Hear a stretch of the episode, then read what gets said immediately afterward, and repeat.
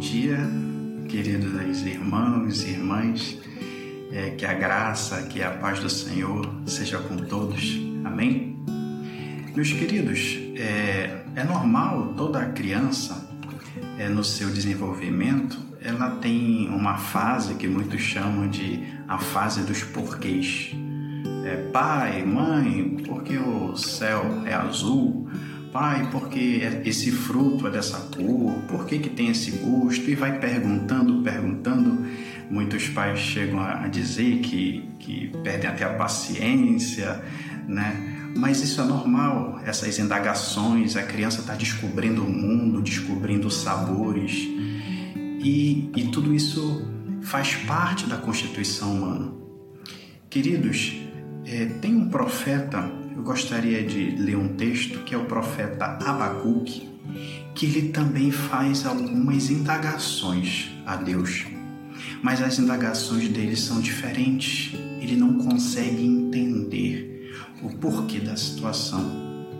Abacuque é um profeta que estava indagando a Deus, o livro dele vai falar sobre isso, indagando acerca do pecado do povo de Judá, Parece que Deus não estava escutando aquele clamor. Deus está, é, é, Abacuque estava abrindo seu coração a Deus e perguntando: Senhor, tu não estás vendo?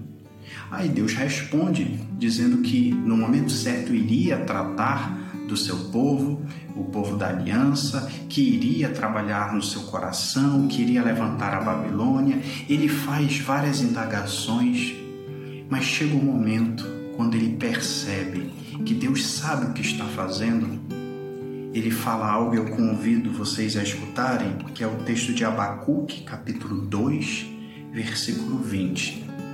Diz o seguinte: O Senhor, porém, está no seu santo templo, cale-se diante dele toda a terra.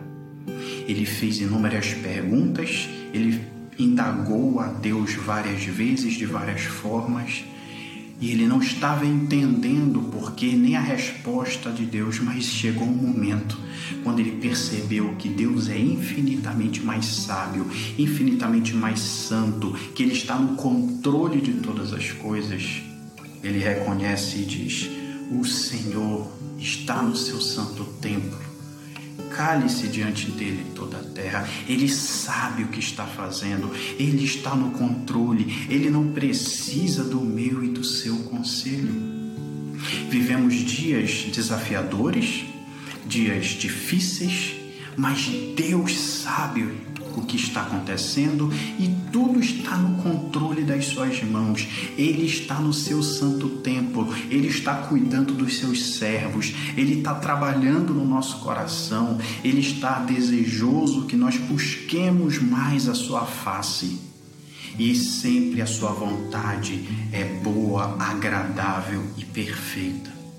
Queridos, que nós possamos guardar essa verdade nos nossos corações. Deus está no seu santo templo.